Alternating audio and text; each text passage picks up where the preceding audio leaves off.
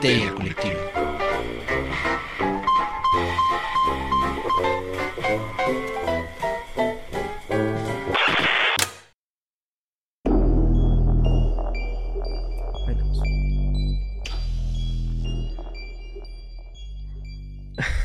no iba a hacer algo así.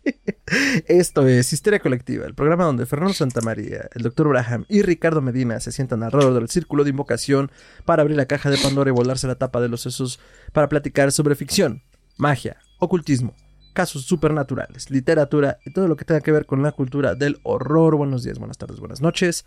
Donde sea que se encuentren, a la hora que se encuentren escuchando esto, autómatas y gárgolas. Muchas, muchas gracias por eh, donarnos un poco de su ancho de banda para que la oscuridad perpetua invada sus lugares a través de todo el terror en sus oídos. Yo soy Fernando Santamaría y les doy la bienvenida al piso 666 de Evil Inc., mejor conocido eh, a nivel mundial como Corporación Malito. Y pues nada, estamos listos para otro programa y para abrir de nuevo la caja de Pandora. Pero antes de que pasemos a ello, quiero presentar al hombre, el mito, la leyenda, la barba de Chuntaro Melquisedec, el buen doctor Graham. Doctor, ¿cómo está? Estoy muy bien, gracias. Aquí contigo a través de la magia del internet, así conectándonos en versión pandémica 5.0 doble guion alfa z omega. Pero bueno, no se preocupen, todo está bien. No tienen por qué ajustar su canal. Eso que están viendo es normal. Sí, estamos conectados a través de la magia del Internet. Pero sí, aquí seguimos cuidándonos. Ya las cosas parece que están mejorando. No se dejen de cuidar, no se confíen porque todavía puede haber alguna sorpresita. Pero bueno, mientras eso ocurra, aquí seguiremos nosotros al pie del cañón, aunque sea de manera remota. Eso es correcto, doctor. Y pues ya lo saben, cuídense mucho, quédense en casa. Si no pueden quedarse en casa, eh, cuídense mucho, cuiden a otros, vacúnense pónganse en cubrebocas, lávense en las manos, please. No nos cuesta nada y ayuda mucho. Eh, cuídense del semáforo sandía, verde por fuera, rojo por dentro. Si aún no pueden vacunarse, pues esperemos puedan hacerlo pronto. Sabemos que hay complicaciones en diferentes partes del globo, entonces esperemos que no sea su caso. Y si lo es, cuídense, cuídense mucho. Es necesario. Y pues ya puestísimos, eh, doctor, ¿qué hay hoy en la caja de Pandora? Hoy en la caja de Pandora tenemos estatuas. Estatuas, doctor. Estatuas. lo peor es que cuando estaba haciendo las notas del programa, sí escribí estatuas como 10 veces. Ay, pero a ver, doctor, ¿qué son las estatuas? ¿Por qué nos dan miedo? ¿Por, qué creamos efigies así? Doctor, ¿es tiempo de eh, correr en círculos y chocar cabezas? Yo creo que sí. Pero mira, eh, me gusta pensar que desde épocas muy, muy antiguas, aunque no fueran con figuras y representaciones muy sencillas en las cavernas, nuestros ancestros querían asemejar la realidad. Entonces, desde su simplicidad, que vaya, muy bonita, tienen un nivel de querer decir cómo es lo que los rodea. Entonces, conforme fue avanzando nuestra civilización y conforme fue avanzando nuestra tecnología, sí el deseo de representar de una manera realista a personajes, objetos, animales, siempre estuvo en el arte, ¿no? Entonces, poco a poco, pues fueron mejorando las técnicas de barro, de piedra caliza, de mármol, hasta que llegamos a un momento en el que la representación, pues, es bastante real al punto de que, bueno, pues comenzamos hasta asustarnos por verlas ahí, ¿no? O sea, es chistoso porque las queríamos reales y cuando ya las tenemos reales decimos, mm, mejor no. Como que me da miedo. sí, no, a ver, y es que yo creo, y esto, esto no estarás de acuerdo conmigo, la audiencia, pónganlo en la caja de comentarios, pero creo que tenemos una obsesión con el legado y con lo que pueda representar para nosotros el poder dejar una huella en este mundo. O sea, es un gran dicho, ¿no? Lo único seguro en esta vida son dos cosas, la muerte y los impuestos. O sea, esas cosas no te escapas o incluso que la muerte es la deuda que todos pagamos, lo cual es bastante cierto. Entonces, eh, con eso en mente y sabiéndolo, por bien o mal que lo tratemos, efigies, estatuas, eh, todo lo que se nos ocurra que pueda hablar de que estuvimos aquí, que se nos reconoció, pues es algo a lo que vamos a apelar, ¿no? Entonces, eh, también creo que ahorita esto que dices nos dan terror e incertidumbre justo por la mímesis, la duplicidad, eh, la sustitución. Ahorita se me ocurre, ¿no? Incluso esta película famosa, ¿no? Cuando nos invaden los body snatchers. Entonces, este, o sea, esa idea de que algo nos sustituya por lo real que es, pues nos da incomodidad. Creo que lo hablamos incluso en el especial de animación en su momento, ya hace un rato. Mm, la animación tiene un margen de error necesario para que ante el ojo humano no se vea como algo insólito. Como de, esto es demasiado real. Es muy parecido a mí, ¿no? Entonces, también, pues, digo, las estatuas por sí solas son figuras, muecas, poses congeladas en el tiempo que dices, hay algo incómodo en ellas. Y raro, y raro, porque son y no son, ¿no? Es un poco como el reflejo en el espejo. Podemos sentir que somos el espejo, el reflejo, pero no lo somos es una representación de lo que somos, pero no es enteramente nosotros. Es, eh, vaya, es ese juego del doble, ¿no? El doble que está ahí y el doble que nos observa. Y sí, puede ser nuestra representación, quizás un poquito agraciada, quizás más musculosa, menos pancita, pero al final de cuentas eres tú, ¿no? O sea, y si dices, órale, ¿no? Y luego la gente que te conoce, después de que te vas, ve la estatua y te recuerda, o sea, y dice, mira, ahí está. Y es hasta como raro, ¿no? Porque pues hablas, le dices algo, este, ¿cómo, no? Entonces, bueno, el hacer efigies y representaciones de la persona, eso desde la antigüedad, ¿no? Claro, eran muy sencillas, eran probablemente de, de paja, de caña, de lo que pudieran hacer ahí una estatua, pero pues con el tiempo le comenzaron a meter más ganitas y hacerlo de materiales más resistentes. sí. Bueno, que digo, si pensamos justo en las primeras efigies o estatuillas, porque además empecemos por ahí, eran estatuillas. Eh, y eran objetos de culto y adoración, normalmente religiosos y normalmente enfocados a la fertilidad. Diferentes representaciones de la Venus, o lo que entendemos ahora como la Venus, que eran estas mujeres. Eh, eh, eran estas figuras de mujeres que en principio se habían entendido como mujeres muy robustas, pero que tiempo después estudios de perspectiva, y esto tiene, no tiene tanto, tendrá unos 5 años, determinaron que más bien eran figuras de mujeres esculpidas desde su propia perspectiva. Y hacían los juegos de cámara. O esta tiene más. Ese dato no lo chequé. El chiste es que ponían las cámaras en perspectiva a los costados, al frente y la parte trasera de una mujer. Y entonces por eso se entendía un poco como, ah, es que se ve esa redondez porque es la perspectiva que tiene. Pero bueno, volviendo al punto. Sí, luego te paso el dato. Eso, eso tiene no tanto que yo lo leí, no sé si tiene tanto que hicieron como este estudio de perspectiva artística. Mm. Pero bueno, el punto es, todas estas figuras empezaron así, ¿no? O sea, con piedras más o menos las tallaban, no con mucho detalle. Y digo, ahorita que mencionas lo de los materiales, lo, comento porque incluso tenemos esta idea de los periodos clásicos romanos y griegos, de que las estatuas eran impúlitas, ¿no? Blancas, eh, marmoleadas, y pues la verdad es que no, o sea, más bien solo no sobrevivieron los colores. Entonces no era tan frío como pareciera o como lo planteé en un primer momento. Eran bien chillones los colores, o sea, igual este, la pirámide de Giza, la gente piensa que siempre fueron las piedras apiladas así, todo parece indicar que tenía una capa de yeso blanco afuera, o sea. De piedra caliza.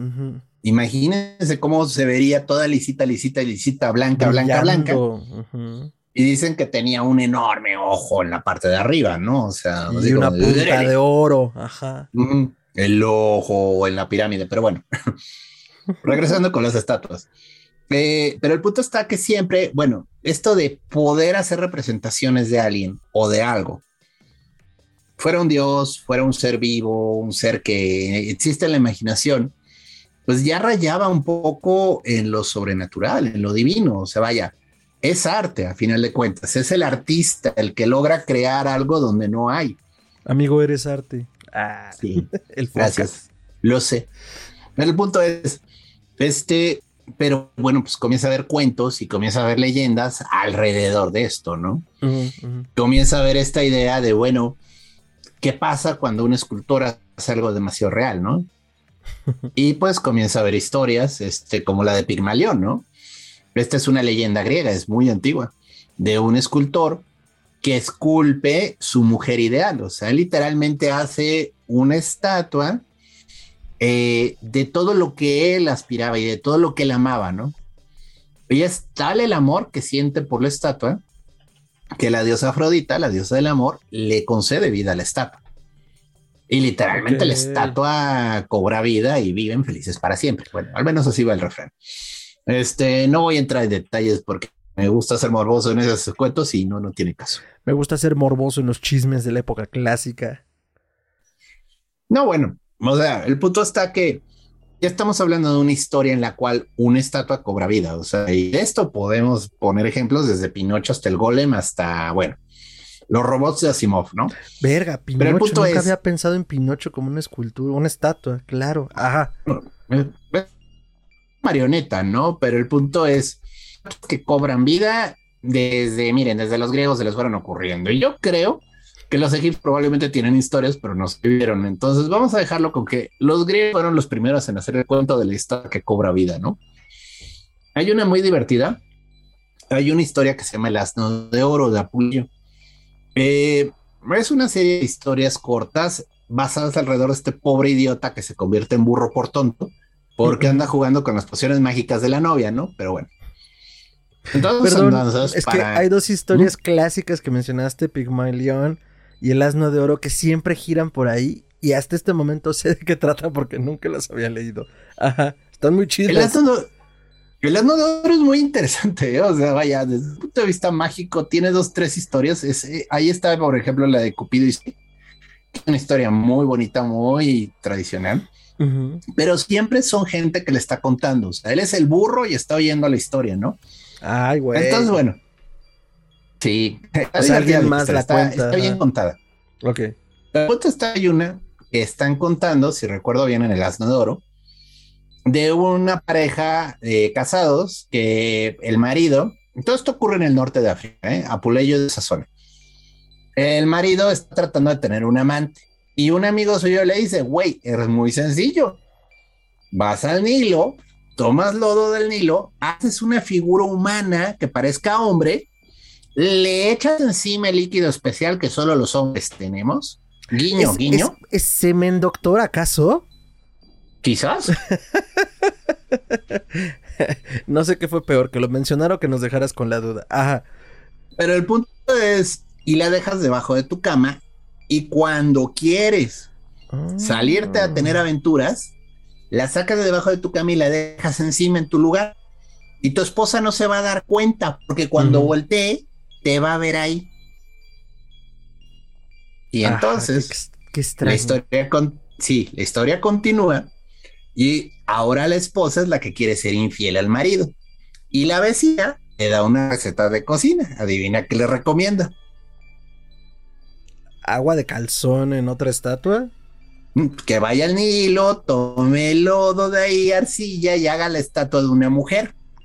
y la bañe. claro y la bañe en sangre menstrual y que la deje debajo de la cama y que cuando quiere engañar al marido saque la estatua y la deje en la cama y que el marido cuando voltee la va a ver a, ella, no, no va a reconocer el, que hubo un cambio.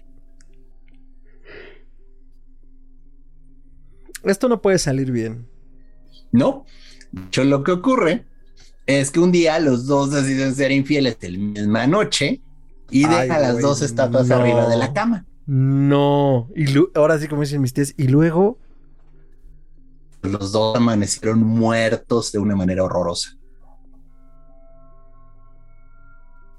Los dos amanecieron muertos de una manera horrorosa. Sí, las estatuas cobraron vida sí, sí, sí, y fueron a matarlos. Los fueron a matarlos y es este miedo de la sustitución. Huevo. Y amanecen abrazadas, amanecen abrazadas las figuras de, de arcilla. Madres, ¿sabes qué es lo peor? Que me acabas de recordar un capítulo de Futurama que estoy seguro que está basado en esto. Probablemente los de Futurama habían leído mucho, pero. No, eh, Futurama es el programa con más doctorados en los guiones. Ajá. Sí, pero, pero nota, nota el nivel de complejidad de la historia. Claro. Estás primero hablando del sustituto, ¿no? El doble. Y luego estás hablando de que la misma estatua, el mismo doble, se revela, o sea, ya no tolera el engaño porque lo colocan enfrente de otro doble, ¿no? O sea, y entonces ya no está engañando a un humano, está engañando, está con otra eh, figura igual que él y deciden que ya esto fue suficiente, o sea, y cobran venganza.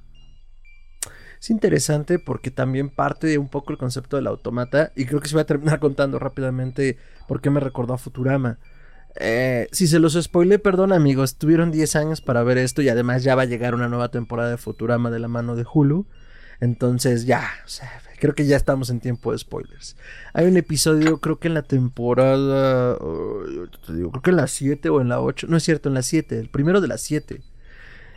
No, a ver, espera, 4, 5, 6. Sí, el primero de las 7, si no, si no es de la 8. El punto es, eh, la tripulación muere en un accidente horrible. Entonces el profesor, como es un demente, los tiene a todos colgados como de un tendedero porque solo quedan las cabezas y se ven las espinas y los huesos. Y está viendo cómo revivirlos. Para no hacerles el cuento largo, el único que sobrevive al parecer fue Fry, el protagonista y el hombre congelado del siglo XXI, y eh, trata de revivir a Lila, que es su interés amoroso. Al final hace un robot con todas las memorias de Lila, y luego se dan cuenta que Fry es un robot. Entonces resulta que en realidad Lila fue la que sobrevivió. Fry hace un robot de Fry y por una falla técnica eh, vuelve a matar a Lila. Más bien mata a Lila el robot. Entonces es hay un enredadero y es muy similar porque al final los robots es como, güey, yo quiero estar con Robolile y yo con RoboFry, ahí quédense bolsas de carne. Así es, es la misma idea. Es exactamente la misma historia. Entonces no dudaría, porque esto que les dije es cierto. Futurama es el programa que entre sus guionistas más doctorados ha habido en un programa. Entonces por eso hay cosas que dices, qué chistoso. Y además es cierto. Entonces, bueno. Eh, y esto me da pie a lo siguiente, hablando de los autómatas. Eh, el golem, por excelencia, es la estatua, eh, el autómata, el protector de los judíos de Praga, además, que, tenemos que hablar sí o sí en un programa de esta naturaleza. ¿Qué es el golem, doctor? Bueno, es una leyenda, o sea, miren, lo que pasaba es que era una época, Edad Media, en la que los judíos eran perseguidos por cualquier excusa. O sea, si faltaba agua, es culpa de los judíos. Si las gallinas no daban huevos, es culpa de los judíos. Entonces, eh, continuamente los perseguían, los trataban mal, los atacaban. Y como va la leyenda, es que en Praga, precisamente la comunidad judía estaba bajo mucho ataque por parte de cristianos. Idiotas, pero bueno. El rabino era una persona muy sabia que tenía conocimientos esotéricos y había logrado descubrir el verdadero nombre de Dios, el nombre que no está revelado en la Biblia. Y que era parte de los sacerdotes y que se, de la élite de los sacerdotes y que se pierde en el templo de Salomón. Ajá, el nombre que solo se susurraba una vez al año, ¿no? Entonces, pero es el nombre que de, Dios. Entonces, si tienes ese nombre, puedes crear como Dios. Entonces, el rabino hace una estatua de también de barro, curiosamente de arcilla, grande. O sea, en teoría era grande, así como de dos metros, grueso. No era precisamente una estatua muy realista, pero era una estatua humanoide. Y le graba aquí en la frente este, las letras sagradas del nombre de Dios. Y el golem cobra vida. O sea, nunca fue un humano, ¿no? O sea, simplemente era una estatua animada por el poder divino. Creo que lo vimos un poco en el episodio de Soplo Divino, cuando hablamos de eso en este, Psicofonías. Uh, ¿Por qué nos da miedo? Sí, sí, sí, totalmente. Pero bueno, Sí, porque es precursor de la historia de Frankenstein o el moderno Prometeo. Sin embargo, bueno, el golem, el rabino lo guardaba en el sótano porque no era un humano, o sea, era una estatua, pues, no agresiva, pero pues era una estatua, ¿no? Y salía el golem en las noches y protegía a los judíos que encontraba que estaban siendo atacados por este, cristianos. O sea, en la noche era difícil de ver qué, qué te atacó, ¿no? más en esa edad media en la que no había lámparas, no había linternas, o sea, habían torchas. Entonces los cristianos se sentían muy bravos, agarraban a un pobre judío que por accidente o por algún motivo andaba en la calle en la noche y ya lo iban a matar. Y llegaba este sujeto enorme, porque así es lo único que podían decir, y les acomodaba la golpiza de su vida y mataba más de uno, ¿no? Era como un Wookiee, doctor. Literalmente era un Wookiee. Entonces, este, esa es la leyenda. Pero obviamente mucha gente comienza a decir, bueno, pero qué nombre es y cómo lo activas. O sea, ya todos quieren repetir la, receta, ¿no? Así, a ver, ¿de qué tamaño es la caldera? sí, sí, sí. ¿Qué se necesita para hacer esto? O sea, de nuevo, es una leyenda. Quizás hay detrás una alegoría o una historia más profunda. Hay quien dice que en realidad lo que hacía el rabino, pero de nuevo, esto ya se está yendo más allá de las estatuas. Él se proyectaba de manera astral con una forma física y sólida, o sea, tenía ese conocimiento y pues se madreaba a la gente. Eh, yo pensé que ibas a decir Batman, pero es lo más cercano a un Batman esotérico de la Edad Media, entonces estoy satisfecho, un vigilante. Wow. Pues como un fantasma, o sea, y pues un fantasma agresivo. Y si hay leyendas en la tradición nórdica de gente que cae, se iba, como que se desmayaba y aparecía atrás de ellos un oso. O sea, literalmente proyectaban su esencia astral en su alma animal, lo que aquí podríamos llamar nahuales, pero allá es el figlia. Figlia. Y, el maldito oso no lo matabas, o sea, era una maldita bestia que por más que le tratabas de dar con la lanza, con la espada, no mal, no le hacías nada y, el, y, el, y era un oso, o sea, al final sí te despedazaba la cosa esa, ¿no? Modo berserker, un oso en modo berserker y era un oso espiritual, Cristo Rey. Sí, sí. Tu rigor. Eh, pero de nuevo, es otra forma de ver el mito del golem. Pero de nuevo, la estatua es lo más tradicional, es lo más aceptado. Y en teoría sí existió en las calles de Praga, dicen las leyendas. De nuevo, las leyendas siempre son mitad verdad, mitad historia. Nunca vamos a saberlas bien, ¿no? Y fíjate, justo eh, haciendo algo, quisiera hacer algunos apuntes de El Golem de Praga. Eh, aunque el mm. golem es una tradición medieval y parte de la mística judía en general, y de hecho eh, se, se, dice que el primer golem lo hace Dios poco tiempo después de crear a Adán. Y aunque no utiliza realmente como la misma formulación porque no era el mismo objetivo, pues Adán es un protogolem. O sea, la única diferencia es que tenía conciencia y que estaba ahí para adorar a Dios. Pero básicamente sigue el mismo principio para crear al golem eh, y en la Edad Media se difundió mucho esta leyenda. Sin embargo, ahorita lo que decía el doctor, el golem de Praga en teoría se cuenta que fue el rabino polaco o alemán, tampoco estamos muy seguros dónde nace, Judah Loe ben Besalel, quien lo creó. Y esa leyenda estimuló la fantasía de la Europa del Central durante muchos siglos. Era el coloso hecho de barro, del que ya hemos hablado, y que lo había animado a través de unas combinaciones cabalísticas de las letras que configuraban el santo nombre de Dios, o en otras versiones se dice que era la palabra Emet, que de hecho en teoría es la que tengo escrita acá atrás, y que significa verdad. Esa era la forma de activarlo. Una vez activado, eh, había que hacer la petición y introducirla por alguno de los orificios, tradicionalmente se dice que es la boca, y ya con eso el golem tenía instrucciones. Desventajas. Tenías que ser muy preciso con lo que le pedías al golem, porque él solo iba a ejecutar sistemáticamente la orden. Entonces, de hecho, hay una anécdota de, la época donde se supone que una mujer activó un golem para poder sacar agua del río, pero la instrucción solo fue esa, saca agua del río. Entonces el golem sacó toda el agua del río hasta que inundó la ciudad. Entonces, otra lección de ten cuidado con lo que deseas, ¿no? Es un poco como Mickey Mouse en fantasía, ¿no? Ándale, ándale, este, el, segmento del aprendiz de brujo, correcto. Entonces, este, ah, pues eso, los trabajos que se supone que sea para el rabino Lowe, normalmente los hacía por la noche. Y pues sí, se cuenta que salvó a los judíos de Praga cuando comenzaron estos sentimientos antisemitas también por ahí de mediados del siglo XIV, XV. Y eh, pues también le ayudaba al rabino en las diferentes tareas en las que necesitaba. Eh, la ayuda como en la construcción de la sinagoga de la época y de la ciudad que era la sinagoga Nueva Vieja. Tiene un nombre en, creo que en hebreo o en alemán, que no voy a pronunciar porque no sé pronunciarlo. Y bueno, la manera de desactivar al golem era introducir una instrucción o si se había inscrito en su cabeza la, palabra Emet, borrando la primera letra, de forma que quedaba la traducción, o bueno, en, hebreo la palabra Met, que significa muerte. Entonces de esa manera quedaba desactivado. Um, en su obra La Cábala y su simbolismo del estudioso de la mística judía eh, Hershom Scholem, que es de las máximas autoridades en el tema, escribe que el golem es una figura que cada 33 años aparece en la ventana de un cuarto sin acceso en el gueto de Praga.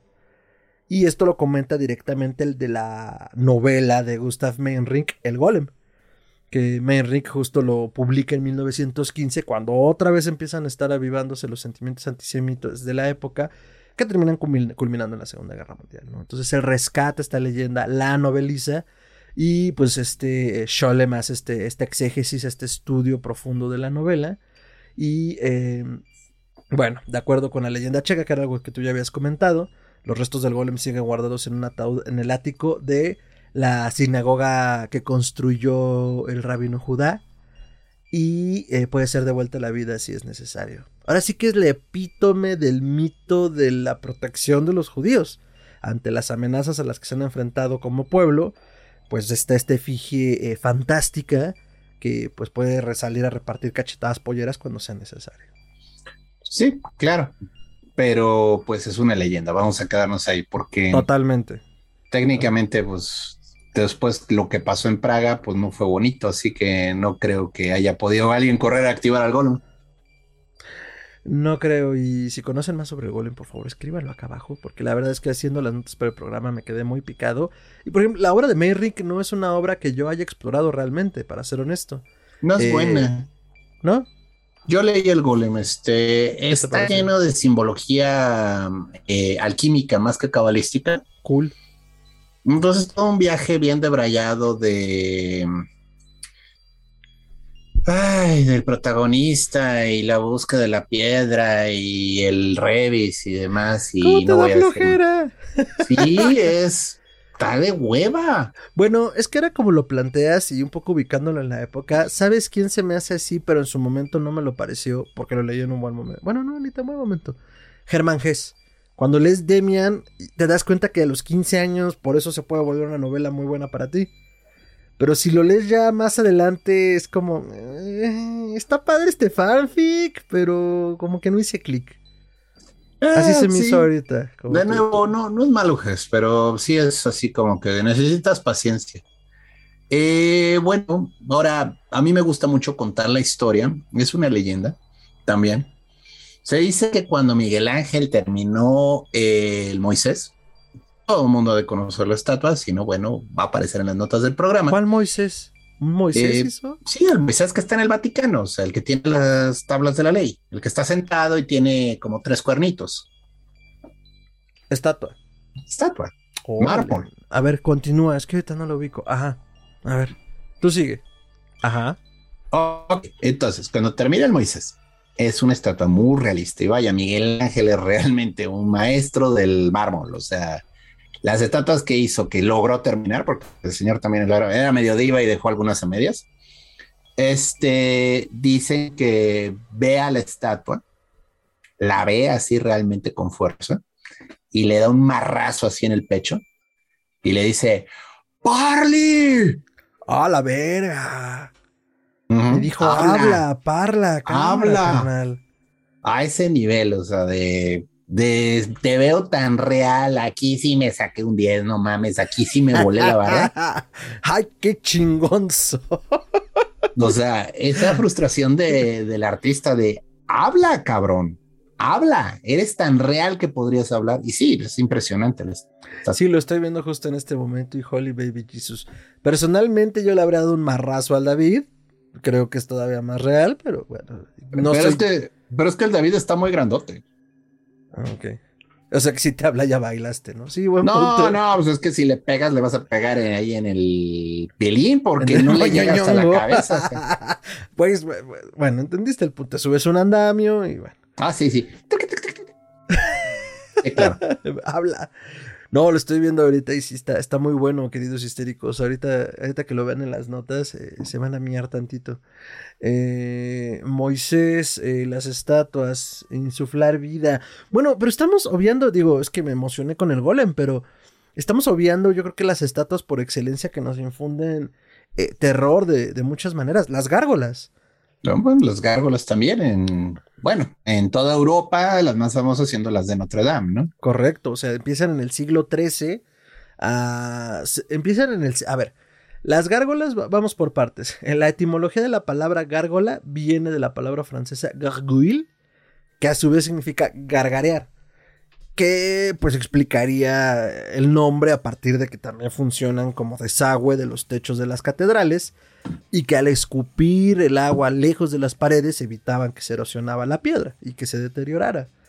Entonces, eh, las figuras servían para ello, a partir del siglo XIII se instituyen y eh, también parece que tienen un origen mítico a partir de la leyenda de el dragón, un dragón que aterraba el, pueblo de Rowen, o Rowen, o Rowen, perdón, ya, no sé hablar francés, que es un asentamiento al noroeste de, Francia. Entonces se dice que este dragón se tragaba los barcos, inundaba el pueblo y atemorizaba a los pobladores.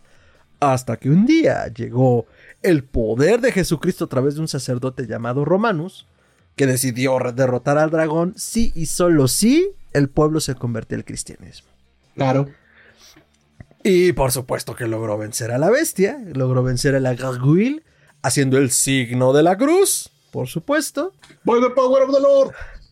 The power of Christ compels you. Sí, así, como Power Ranger, o sea. y enterró el cuerpo de la bestia y la cabeza la puso afuera de la iglesia para asustar a otros dragones. Como una narcomanta, igualito. Entonces, eh, en principio, eh, esa es la leyenda de las gárgolas. Y bueno, también tenía una doble función, que era asustar al creyente porque le mostraban todo lo que era del mundo inferior y al mismo tiempo em, educarlo, ¿no? Porque muchas de esas gárgolas también tenían una eh, connotación relacionada con los pecados, con alguna historia. Algunas tenían alto contenido sexual porque estaban relacionadas a la lujuria. O sea, había para todos dentro de las gárgolas. Ok, bueno. ¿Y eso qué? No, pues que las gárgolas como estatuas tienen también esa función de lo que estábamos hablando a lo largo del programa. Y digo, o sea, para muestra un botón, a lo mejor te vas a burlar de mi referencia, pero tienes a Disney. Disney utiliza la gárgola como un elemento del personaje porque también parte de la creencia, bueno, que parte del jorobado de Notre Dame de Víctor Hugo, donde la gárgola tiene esa, esa función protectora. Híjole, bueno, va. Bueno, para que no te rías tanto de mí, a lo mejor esta te gusta más. No sé si se acuerdan, aquí en México pasaban la caricatura de Gárgolas. ¿Tú la viste? Era buena. Era una gran caricatura. Tenía buena trama, o sea, en realidad la historia iba en una dirección. Eso es algo que era raro en las caricaturas en aquel entonces. No, hay muchas ahora, pero también parte del hecho de que las, gárgolas vivían durante la noche, ¿no? Y cumplían esta función de vigilantes y héroes nocturnos de alguna manera. Y con la luz del sol se petrificaban. Bueno. Entonces pues, siguen en el ideario colectivo. Va, te la compro. una nota curiosa al final. Eh, las gárgolas se cambian con el tiempo. Porque muchas se rompen, muchas se pierden, muchas se desgastan. Y al menos en muchos lugares de una época para acá, estoy hablando del siglo XX, se sustituyen con motivos de la época. Eh, ah, sí. En España hay una que es la Catedral de Palencia, que tiene una gárgola o una estatua más bien que es de un fotógrafo. Y una de las más famosas, y esta a lo mejor la conocen, no sé si es de la que te acuerdas hasta ahorita. La Catedral de Washington tiene algo que se le conocía como quimera o grotesque, que pues también para el caso viene siendo una gárgola, del casco de Darth Vader. ah, hay una de la reina Alien. También, ahí sí, sí es cierto, ¿no? ¿O es en otra? No, no sé en dónde, pero he visto esa foto y Sí, sí, porque además, digo, este, este casco de Vader llegó a través de un concurso de National Geographic de los 80 a través de su filial National Geographic World, que luego fue National Geographic Kids. Entonces el concurso era para niños. Y los niños propusieron varias cosas y el tercer lugar fue Darth Vader. Y como parte del concurso también hay un mapache, la figura de una niña con coletas y brackets y un hombre con largos dientes y una sombrilla, porque fue lo que ganó en el concurso. Y están en la torre norte de la catedral porque en ese momento se estaba construyendo. Entonces, pues, para hacer participar a la gente en Estados Unidos, hicieron el concurso. Me late que las demás gárgolas las ven con odio. ah, a lo mejor la de Vader no tanto, pero la del mapache yo creo que sí. Bueno. Ay, Darth Vader fue esculpido y, hecho por el escultor J. Hal Carpenter y el cantero Patrick J. Plunkett, que bueno, son escultores expertos en estas cosas y pues los contrataron para el caso. Pero bueno, o sea, es parte de que todo este diario de las estatuas, por poner un ejemplo, pues sigue en, nuestro, en nuestra en nuestra psique, ¿no? O sea, seguimos queriendo representar todo esto. A mí me viene mucho a la memoria eh, la tumba del emperador de China. Este, uh. que, bueno, Parece que la, la, tradición antes de haber hecho estas estatuas era que normalmente cuando moría el emperador, se moría también todo su ejército, o sea, literalmente se sacrificaban a los soldados para que cuidaran eh, la tumba real, ¿no? A la madre. Entonces era pues literalmente así, eh, no sé cómo los habrían preservado, pero pues eran así literalmente todos los eh, soldados cuidando la tumba muertos, ¿no? O sea, cuida, de algún modo preservados, pero así te enterraban. Porque pues era para cuidar el espíritu del emperador, ¿no? Y este emperador pues tuvo a bien, porque la verdad es una acción humanitaria decente, tuvo a bien decir, oye, pues no me parece, ¿por qué no mejor hacemos estatuas de, de barro? Bueno, es de arcilla, no me acuerdo. Sí, arcilla terracota. Este, de cada uno de mis soldados. Entonces, eh, es interesantísimo porque, pues digo, yo solo las he visto en documentales.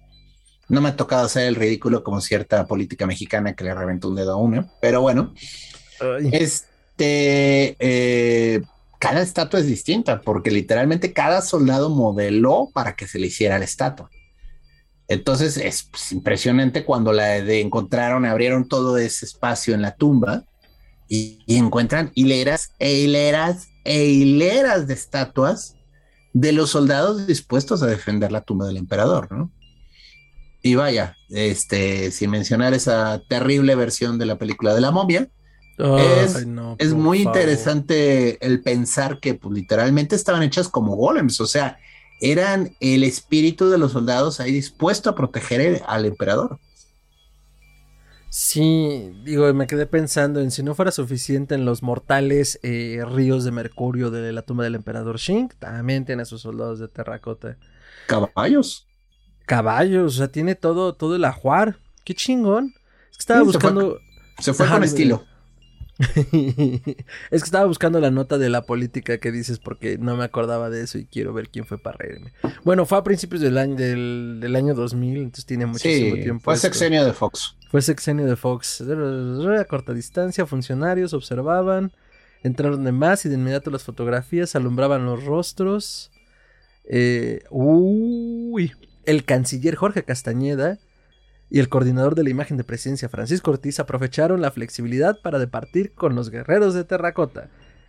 Y Cecilio Garza buscó... No tengo idea. Pero bueno, el chiste es que hicieron un papelón. Ah, volviendo al punto del programa. Eh, pues sí, o sea... Pensando ya un poco en otras latitudes y, y en la función de las estatuas o incluso en las leyendas sobre el soplo divino, pues en México tenemos el Popol Vuh, la creación de eh, la humanidad según eh, los libros sagrados de los mayas, en este caso el Popol Vuh, pues hablan de una humanidad de barro, una humanidad de madera y una humanidad de maíz, que al final a través de la necesidad de los dioses también de ser adorados y de poblar la tierra para que no estuviera en eterna soledad y oculta, eh, pues crearon estas, nos crearon en, en diferentes razas y que pues somos estos pues no sé si decir autómatas en un sentido estricto, pero pues sí somos como estos golems que derivan en diferentes culturas y que al final eh, nos revelamos, ¿no? O nos dieron la suficiente conciencia para adorarles, ¿no? Entonces, creo que eso es algo que, que es una, una, una constante. Otras estatuas que no quiero dejar de mencionar son los Moais en la isla de Pascua. Eh, son impresionantes. Eh, de hecho, eh, fueron esculpidos por la tribu Rapa Nui y representaban a sus, ancestros gobernantes y o antepasados. Entonces, en teoría, estas estatuas tenían un poder divino en el sentido de que emanaban un maná de protección a las poblaciones en las que estaban, ¿no? Y, bueno, esta energía de maná, esta energía de, mágica, la tenían los representados, o la tenían de una forma innata, o se la ganaban a través de proezas heroicas. Entonces, a través de la representación eh, de piedra, ese mana se mantenía como permeando la, el área, ¿no? de hecho, la palabra Moai significa rostro vivo de los ancestros. O seguro algo parecido, porque está demasiado largo, pero uh, eh, esa es como la función. Ahora, eh, estatuas en la ficción, doctor. Uy, no, bueno, mira, ya, ya vamos a entrar en esa materia. Te voy a decir mi escena favorita. A ver. Este, hay una película, si recuerdo bien, es Jason y los Argonautas, con animación de stop motion de Harryhausen, en el que una estatua cobra vida, o sea, literalmente, o sea, llegan a esta isla y había una estatua de bronce gigantesca de un guerrero llamado Talos y la maldita estatua comienza a moverse, o sea, chiquín, chiquín, Está padrísima la escena, es de esas que cuando yo vi en el cine de veras dije, ah, luego viene la escena en la que pelea con los esqueletos, que también está increíble. Esa película tiene todo, ¿no? Pero. Yo me acordaba eh, de esa y te iba a decir esa, pero dije, no, espera, son esqueletos. No, no, no, es que no son es que estatuas, pero no, la estatua gigante está padrísima y al final la vencen porque en el talón de la estatua había una compuerta, había como una puerta. Entonces tiene que acercarse el héroe, abre y se le sale a la estatua como un líquido caliente que era el que la animaba. Y ya. Otra estatua tradicional, el Coloso de Rodas, que era una, de las maravillas del mundo antiguo. Era una estatua gigantesca de Apolo, si recuerdo bien, que estaba justo a la entrada de la bahía de Rodas. Y bueno, hay también una película de eso, porque en esa época hubo películas de todo, en la que la estatua era un mecanismo de defensa, ¿no? Entonces tenía este brasero en las manos en la cual había una llama constante y si un barco pasaba sin permiso, jalaban una palanca dentro de la estatua y se abría así y les caía al barco así los carbones encendidos. ¡Qué chingón! Sí, gran momento. Eh, vaya, en teoría, eh, vaya, dicen los historiadores que la estatua se destruyó en un temblor, o sea, un terremoto. sí, vaya, la, la película te narra el temblor, o sea, y sí, se destruye la estatua y sí, dice, ah, qué feo. Pero vaya, muy divertido el momento. Y vaya, hay una película de los viajes de Simbad, perdón, pero me estoy yendo a mi Tú date grasa, En la que cobra vida una estatua de como de medusa, o sea, era como una mujer serpiente de muchos brazos, onda hindú, ¿no? Yo no sé si era medusa, Kali o algo así, o una naga rara. Eh, y ahí están peleando con la maldita estatua y está bien difícil de vencer porque, pues, oye, es una estatua, ¿no? O sea, ¿cómo vences algo de piedra? Está muy buena esa escena también, es de esas de animación tradicional que dices a huevo y, y vaya hechas con mucho corazoncito. Este Harryhausen lo hacía así con figuritas y moviéndolas, tomándole foto y moviéndoles un poquito más. Es increíble el esfuerzo que hizo ese señor, fue un pionero de, pues de la animación en muchos sentidos, ¿no? Del stop motion. Sí, todavía ahorita este, le dan mucho tributo, o sea, su nombre aparece mucho en películas animadas por ejemplo, en Frankenweenie, ahí aparece un piano mm. Harryhausen, nomás porque puede, Tim Burton. Pero bueno, eh, entonces, este, esas son las que yo recuerdo así tradicionales, ¿no? Eh, estaba hablando con mi novia del tema de las estatuas y me trajo a la memoria una película que si la ves mueres a los tres días. Deme 10. Ah, se llama Me enamoré de un maniquí. Ah, es muy famosa. Ajá. Es, un chiste de Family Guy, no sé si la vieron eso, pero ¿cómo me hizo reír? sí, ya me contaste esto. Es, que es un gran Yo no Family Guy, pero me lo contaste y el gag soy chistoso. Es que es muy buen gag, o sea, tú piensas que va a haber el aro, ¿no? Porque dices, ah, sí, no, pues ves la película y te mueres, ¿no? Y no, está terminando así con la cancioncita de Me enamoré del maniquí. Este pobre Peter ya muerto y le sale hasta una mosca de la boca. O sea, eso es es una película muy sonsa. Eh, pero, pero vaya, no hemos hablado de los maniquíes. Déjenme nada más tocar base ahí. Oh, no mames, sí es cierto, no, por favor, se nos estaban yendo. los maniquíes, los maniquíes son muy interesantes porque, bueno, para comenzar, están modelando personas para la ropa, ¿no? Entonces, mucho del chiste del maniquí es que la gente se proyecta, o sea, ve a la chica y las mujeres ven eh, cómo se le ve la ropa y quieren vestirse como ella, ¿no? Y los hombres también, doctor. Hombres también, pero estoy yéndome ahora sí que déme chance, ¿no? La película comienza con el maniquí ah, es que estás hablando de la película, no del maniquí. Ah, pero, en, general los maniquís tienen esta función, ¿no? O sea, de simular un ser vivo sin ser un ser vivo. Y hay incluso una historia muy divertida la dimensión desconocida. Precursora, me enamoré del maniquí. De algún lado se les iba a ocurrir porque ah, el episodio se llama The After... The Aftermath, creo. Por aquí lo tenía. Sí. Ajá que es precisamente de una chica. After Hours. Sí, es una chica que no tiene mucha memoria de por qué está ahorita en la tienda departamental. La tienda ya cerró, no puede salir y no recuerda qué pasó. Y entonces, bueno, para no hacerse las largas, es, es un buen episodio, ¿eh? porque sí tiene un nivel de misterio.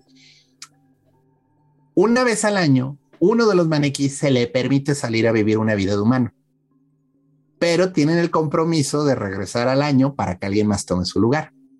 O sea, una vez al año les dan permiso y pueden salir un año. O sea, uno gana la lotería y puede irse un año a vivir como humano. Correcto, ya. Pero tiene la obligación de regresar al final del año para que otro salga también. Y entonces está bien impresionante porque la chica se está volviendo un maniquí, o sea, se le está endureciendo el brazo y no sabe qué le está pasando. Y ya al final se lo explican, o sea, es que tú siempre fuiste un maniquí, o sea, pero pues ya es tu turno de regresar a la tienda, alguien más va, a salir ahora. Qué miedo. Sí, está medio pesada el episodio. Y bueno, de ahí viene un poco la historia de Menor Maneki, que es muy, mil veces más ligera, mil veces más tonta, mil veces más Hollywood, ¿no? ¿No es con Tom Hanks esa cosa? Suena algo que era Tom Hanks de joven. Igual y si es Tom Hanks. No recuerdo bien quién, pero. pero voy a buscarla mientras. Pero sí, sí, eso. no, no, la vean, o sea, es muy mala, pero ya saben, clásica comedia romántica. Pero pues mucho el tema del hombre que se enamora de algo, ¿no? Entonces es un poco el efecto Pigmalión, o sea, se enamora de una estatua y la estatua cobra vida y bueno, bla, bla, bla, bla, bla, pasan cosas, comedia romántica de ocasión. No, curiosamente no es Tom Hanks, es Andrew McCarthy. Dios, bueno. Eh, estatuas. A mí una de mis estatuas favoritas, me voy a ver un poco ñoñis, la Estatua de la Libertad en Cazafantasmas 2. Gran es una clásica escena. Y, y antes de Cazafantasmas 2, en Tondar el Bárbaro, me acuerdo que uno de los magos anima la Estatua de la Libertad y les comienza a lanzar fuego con su antorcha. Eso también muy chingón. Yo jugaría un juego de eso. La, caricatura tenía momentos de brillantes. Realmente Thunder el Bárbaro de esos momentos de genialidad es, tan loca que es difícil de creer que, hacían eso, pero es muy divertido Thunder. Sí, la Estatua de la Libertad es un muy buen motivo. Incluso cuando aparece en el planeta de los simios la mitad, es un momento así de ¡ah! es, como muy buen tropo la Estatua de la Libertad. Entonces, verla moviéndose, híjoles, te duele, ¿no? Como que es, ay, la torre, eso es muy grandote, ¿cómo lo vamos a vencer? Y está bien padre, justo cómo, cómo lo llevan también lo de la estatua en Ghostbusters, como de necesitamos un gran símbolo de esperanza. Entonces, sí, o sea, el símbolo de la Estatua de la Libertad, pues es muy poderoso. ese es el punto, ¿no? Eh, otra estatua, o bueno, en este caso creo que es estatuilla. Bueno, no, también tiene una versión grande, si no me equivoco. Pazuzu. La efigie que utilizan El Exorcista y que William Peter Blatty, eh, pues, el escritor de, estos libros Exorcista, Legión, y no me acuerdo si tiene otro de, esa, como de ese arco. Pero eh, la estatua de Pazuzu que al final se usa en la película y que pues él fue consultant, él fue consultor, es real y es una estatuilla que está en el Museo de Louvre. Y de hecho también tiene una versión más grande. Entonces, eh, pues es una estatuilla que se los estamos diciendo y seguro se acuerdan cuál es, ¿no? Sí, pero algo, algo divertido de la historia de Pazuzu es que Pazuzu en realidad no es un demonio, o sea, bueno, es un demonio del viento, pero el, tema de Pazuzu protegía las casas en Sumeria. Lo que pasa es que su esposa, la Mashtu, ya me acordé, la Mashtu era eh, una diosa muy ruda, muy culera, que sí se metía a las casas y mataba gente. Entonces, parece que tuvieron un encuentro, desencuentro medio feo. Entonces la gente ponía las estatuas de Pazuzu para que fuera lo que la más tuviera al entrar. Y como veía a su ex, prefería no así, no, yo ahí no entro. Ay, no mames, Gerardo. Sí, sí, o sea, date la idea del ingenio sumerio, o sea, está así como de güey, eso está divertido. O sea, a ese no lo quiero ver, o sea, entonces iba a otro lado, o sea. Como dicen los papás, ese son no me lo toques porque yo ahí no juego. Entonces, haz de cuenta, o sea, el, tema de, de Pazuzu es divertido porque era un espíritu protector, o sea, en muchos sentidos sí, es como un demonio, pero era un protector. Entonces, este, vaya, los protegía de algo peor, vamos a dejarlo así, ¿no? que es muy gracioso. Y sí, es una estatua icónica, es una estatua que todo el mundo asocia con, uy, qué miedo, Eh, voy a citar ahora un producto nacional, El niño de, piedra de Carlos Enrique Taboada. Gran película. Gran película. Eh, ¿De qué va, doctor? A ver, de ese grasa. Híjole, no me acuerdo de los nombres exactos, pero es una niña que está en esta casa y en el jardín hay una estatua de un niño que tiene un libro. Y la niña entonces comienza a tener todas estas alucinaciones del amigo imaginario que los papás no entienden bien, donde el niño tiene un nombre y el niño se había vuelto piedra porque un mago lo había vuelto piedra para que cuidara el libro de hechizos. Mm. Y entonces la niña comienza a llevar su, de, su debraye, esto. Ajá. su debraye muy lejos. O sea, Kawada realmente te sabe meter ese, ese miedo de es real, es mentira, es real, es mentira. La niña está imaginando, ¿no? Porque sí comienzan a pasar cosas medio raras, así como. Y la niña, no, fue el niño, fue el niño. Y entonces, pues llega un momento en el que los papás se hartan y quieren destruir la estatua. Y creo que con un marro logran romperle la cabeza. Y lo siguiente que pasa es que la niña desaparece y lo siguiente que encuentran es la niña vuelta estatua sosteniendo el mismo libro en la misma posición que el niño. Se buscaba que lo liberaran. Quién sabe. Pero la niña toma el lugar del niño porque los papás son unos idiotas. Otra vez la niña toma el lugar. Ah, ya, ya te entendí. Ya, ya. Sí, sí o sea, los o sea, es un laberinto, un laberinto del fauno versión mexa. Mm. Ish. No, olviden eso, fue muy mala mi referencia, no tiene nada que ver. Ok, suena bien. Digo, yo me acuerdo de la vista de niño en algún ciclo del Canal 9 aquí en México. Pero la verdad es que no la he vuelto a ver con nuevos ojos y, estaba leyendo la premisa también hace rato y suena bastante bien. Está bien eh, contada. Tawada tiene una visión muy original. O sea, la verdad, sus películas son buenas. Veneno para las hadas es buena. Libro de Piedra. Y bueno, las otras, ¿no? Hasta el viento. Las demás. Pues, eh, la máscara de Robert Chambers, que creo que es un cuento que viene dentro de su ciclo de mitos, me va a permitir la palabra de El Rey de Amarillo en amarillo de King in Yellow, que es básicamente un escultor y alquimista que descubre una aleación o una mezcla maravillosa que virtualmente, o más bien que permite hacer esculturas a partir de seres vivos. Entonces, básicamente es este tropo de la casa de cera. Sí, me quedé eh, pensando en la casa de cera, una gran película. Gran película, además es este teen horror y porno, eh, horror, creo también, ¿no? Bueno, es que... tuvo un remake. O sea, la primera versión es con Vincent Price. Ah, ok, no, yo estoy pensando en la de, creo que es de Eli sí. Roth. Sí, sí, es que Eli Roth luego hizo su versión que creo que es un poquitito más gore. Pero... Es gore y es muy...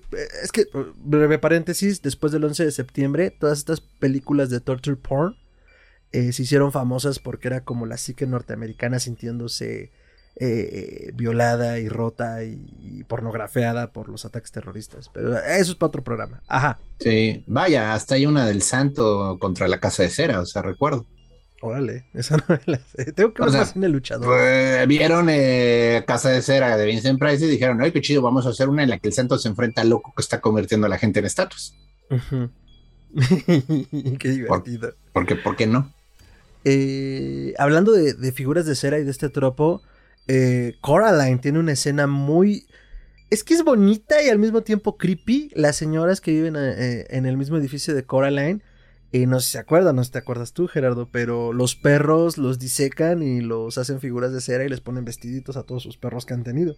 Sí, porque eran artistas de circo. Y entonces, de hecho, en una de las secuencias, una de las, eh, de las señoras está tomándole las medidas al perro que todavía está vivo, pero que ya está muy malito. le van a empezar a hacer su trajecito. Eh, ¿Qué otra? ¿Qué otra? Trae otras acá. Mm, um, pues no sé. Ah, bueno, una leyenda mexicana que a lo mejor tuvimos que haber mencionado antes, la del Cristo Negro. Mm. Eh, ¿Te la sabes? Sí. A ver, cuéntala tú, tú las cuentas mejor. A ver, este, no me acuerdo bien de los nombres, pero esto ocurre en la época de la colonia, ¿no? Entonces, era esta persona, era mm, Don Miguel de Montes de Oca, por decir el nombre, que era una persona muy devota y eh, tenía la costumbre de todos los días ir a misa, recibir la comunión como un buen devoto católico, y justo cuando terminaba la misa, se arrodillaba ante el Cristo y le besaba los pies. Un enemigo de él, sabiendo de esta costumbre, unta los pies del Cristo con un veneno mortal. Porque en el momento en el que besara a Cristo se iba a morir. Pero bueno, era tal su devoción que Jesús Crispin lo quiso proteger Y entonces en el momento en el que iba a darle el beso, el Cristo levanta los pies, literalmente jala los pies para arriba. Y es un Cristo que está en una posición muy curiosa, porque normalmente los pies están hacia abajo largos, ¿no? O sea, digo, colocados con los eh, clavos, pero así. Este no, este tiene como las rodillas dobladas y está medio de lado las piernas. Parece como que se dobló. Sin embargo, vaya, el Cristo Negro tiene toda una atribución ahí bien loca con Tezcatlipoca que, bueno, será para otro día. No mames, sí es cierto, no me acordaba. Sí, Pues es que es el señor de las encrucijadas y es negra totalmente la estatua, pero bueno. Hay que hablar de los dioses ocultos un día. y de los santos que no son santos. Pero bueno, este, el punto está que eh, la leyenda es esa, ¿no? Y es muy venerado en la Catedral de la Ciudad de México. El Cristo del Veneno. Sí está en la catedral, ¿verdad? Sí. Es que hay varios. Eh, sí, es que hay, otro al lado, en una otra iglesia, ¿no? Estoy acordando, Aquí no sé. Aquí está en la catedral, uno de los famosos es el de Veracruz. Y bueno, no sé si haya otros. Pónganlo en la caja de comentarios, avísenos si hay un Cristo negro en tu localidad. Ajá. Ah, creo, creo que lo restauraron, por eso estaba en otro lado. Pero bueno, ya, mm. ya está en la catedral hasta donde yo sé. Es muy venerado y bueno, en teoría tiene esa leyenda. La estatua cobró vida por un segundo. Ay, bueno, ya si nos vamos, te cuento la del niño sin ojos del mercado de Sonora, o sea, esa es legendaria. A ver, ya entrados en calor todo el tiempo. Este, el mercado de Sonora es el mercado de brujería de aquí de la Ciudad de México. Es un mercado que está al lado de otro mercado más grande que se llama el Mercado de la Merced. De acuerdo, sí. La Merced deriva el nombre precisamente de la Virgen de la Merced. Entonces, esto ocurrió no en el barrio de aquí de México, ocurrió creo que en Puebla. El punto está que este es un ladrón que se mete a la iglesia para robarle las joyas a la Virgen de la Merced que estaba en el altar. En Puebla. Sí, me parece que es en Puebla, por ahí. El punto está de que cuando está robando las joyas, el niño cobra vida, el niñito Jesús la estatua, y comienza a llorar como bebé. Y como el ladrón no lograba callar la mendiga estatua, se lo lleva en el costal con todas las joyas. No mames, qué huevos de acero de ese güey. Sí, sí, es así como. Era mucha su pinche necesidad de robarse esas joyas. No, no, los tanates que tenía. Bueno, el punto está que se echa a correr. Pero para donde iba corriendo traía al bebé llorando en, el, en, la, en la maleta, ¿no? Entonces saca la estatua y le arranca los ojos para que deje de llorar. Y lo avienta por un barranco, ¿no? Al poco tiempo agarran al ladrón, el ladrón cuenta la historia legendaria y cuando ya llegan a la barranca donde tiró al bebé, le encuentran que sí, efectivamente no tiene ojos, pero que estuvo llorando lágrimas de sangre. Esto se pone peor. Entonces, en vez de decir, oye, ¿qué, qué incidente más desagradable, mejor no volvamos a hablar de él. ¿No? Hay estatuas del niñito Jesús sin ojos llorando con lágrimas de sangre hasta acá, o sea. Ah, ok, estatuas, de acuerdo. Que se usan eh, para. No, es el Santo Niño de la Merced. Entonces, en el mercado de Sonora, yo ahí fue donde lo vi la primera vez y sí dije, ¿qué demonios es eso? Recuerdo que hasta tuve pesadillas de eso, o sea, porque lo tienen como cualquier imagen religiosa, en un nichito, o sea, vaya, le tienen devoción y cariño, o sea, yo, yo no voy a, o sea, de nuevo, hay imágenes de santos muy impresionantes. Sí, no vas a cuestionar la fe, pero sí vas a decir holy fuck con eso. Sí, no, es que qué demonios tienen, o sea, qué, qué pedo porque es un niño, es un bebito, es una imagen de un niño Jesús que no tiene ojos y está llorando. Lo vamos a poner en las notas del programa, pero si pues, cuando lo van a decir Holy fuck, ¿qué? Ok. Holy fuck. O sea, porque sí, o sea, sí está así de what? Y ahí la tienen, o sea, y le tienen mucha devoción, porque bueno, el mercado sonoro está conectado con el mercado de la Merced, el mismo santo patrono, y como la Merced tiene a la Virgen, bueno, ellos tienen el niño. Eh, o sea, digo, yo vivo en la ciudad de toda mi vida, conozco el mercado de Sonora, hay cosas creepy. No recuerdo haber visto el niño, pero ahorita que lo pongas en esa posición de la Merced con la Virgen de la Merced y el niño, y toma otra dimensión en, en esta ciudad monstruo. Ok. Qué, qué buena historia, doctor. Ojalá se hayan quedado hasta acá para escuchar esta historia. Esta es la clase de cosas que no te dejan dormir en la noche, o sea, pero bueno, sí estoy de acuerdo, es una imagen bastante impresionante. De acuerdo, doctor. Qué rudo, qué fuerte, qué intenso. Después de rasparnos nuestras manitas con tantas piedras, eh, y a no ser, tenga, ¿tendrás alguna otra sugerencia que se te ocurra? Híjole, creo que ya dije todas las que traía la charola. Por hoy se fue, salieron del tintero. Doctor, las estatuas, comentarios finales y redes. Bueno, pues definitivamente las estatuas siempre van a tener algo de uncanny, como dicen en inglés, o sea, es algo que simula la vida, pero no es vivo, ¿no? Y pues con la luz del lado equivocado y sin poder ver bien, te pueden pegar un tremendo susto porque por un instante piensas que es alguien. O sea, y sí pasa, ¿eh? Yo he vivido eso y gente cercana de repente sí se ¡Ah! y es una estatua. O sea, tristemente son similares, dan el bulto y pues si te descuidas te pueden pegar un buen susto, ¿no? Entonces, este, yo creo que es curioso nuestro deseo de hacer algo tan similar y al mismo tiempo algo que nos asusta. O sea, es como somos gente, somos una especie rara. O sea, queremos hacerlos tan reales que no podamos diferenciarlos y luego nos da cosita. Y bueno, eh, mis redes me pueden contactar en Twitter como Chuntaromelquicd, que es arroba chuntarome. Dense su vuelta y hay de todo. Me gusta compartir memes de gatitos, de maldiciones egipcias y de todo lo que se me ocurre. Dense su vuelta, ahí es donde participo más, sobre todo si alguna vez quieren entrar en contacto conmigo, a través de Twitter es más fácil que por cualquier otra red. Y eh, también tengo una fanpage en Facebook que es Gerardo Braham.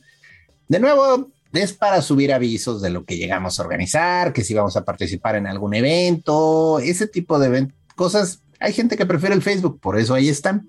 Entonces, dense su vuelta también ahí. No participo tanto, pero sí subo lo, que vamos a hacer, donde nos pueden encontrar. Entonces, si lo suyo es el Facebook y quieren mantenerse al día, también pueden conectarse ahí. Dense su vuelta. Súper, doctor. Maravilloso. Qué fuerte, qué intenso. Ah, las estatuas. Oh, Primero cuéntenos todas sus eh, historias o leyendas que tengan con estatuas, por favor. Nos va a dar mucho gusto bueno, nos va a dar mucho susto leerlas y eh, vamos a contestar sus comentarios. Y por otro lado, eh, concuerdo contigo. Eh, lo decía ya al principio del programa, si no me equivoco, esta duplicidad, esta sensación de lo insólito que puede llegar a ser. digo, lo, ejemplificabas muy bien con Miguel Ángel, ¿no? Como, habla cabrón, solo te falta hablar para que seas real, ¿no? Y al mismo tiempo eso nos mete en una incertidumbre porque pues también nos pone en un papel de Dios un poco, ¿no? Ya lo he comentado en muchos otros programas por muchas otras razones y lo voy a volver a decir. Aquí lo oyeron por eh, quinceava ocasión. La capacidad que tenemos o esta idea de imagen y semejanza de Dios, lo único que, según veo, nos limita es que nosotros tenemos una capacidad de crear finita. Y, o sea, siguiendo como esta, eh, eh, este silogismo de cómo crea Dios, pues él crea de forma infinita. Pero entonces ya cuando se ve realmente esa capacidad, como lo decías tú ahorita y como lo hemos mencionado en el programa, de eh, de que sea algo tan real que nos confunde, pues nos saca un susto. No, nos espanta que de hecho, eh, más allá de las estatuas, digo, lo hemos hablado en otros programas y seguro haremos algún programa de esto como de la sustitución por otra raza, la sustitución por alguien más. Es más, el miedo que tiene uno de niño, o al menos a mí me pasaba, y dígame si solo era a mí porque era un niño muy raro, pero no creo.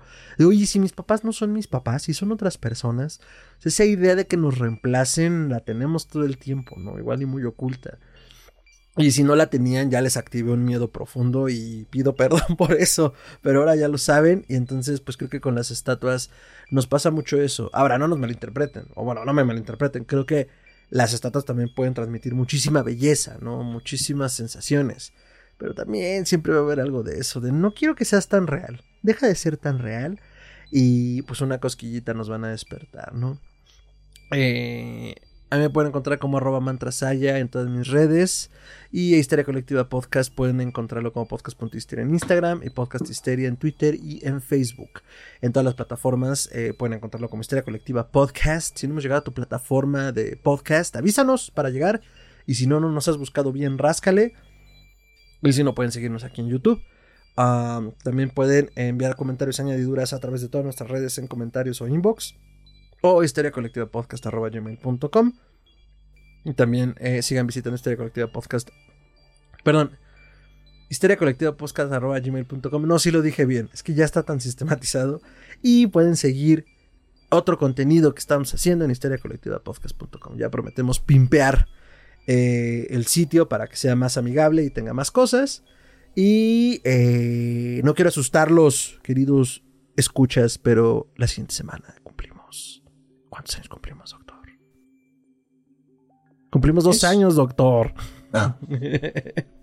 Cumplimos dos años de emitir en el espectro sonoro, entonces esperamos que les guste nuestro programa de aniversario.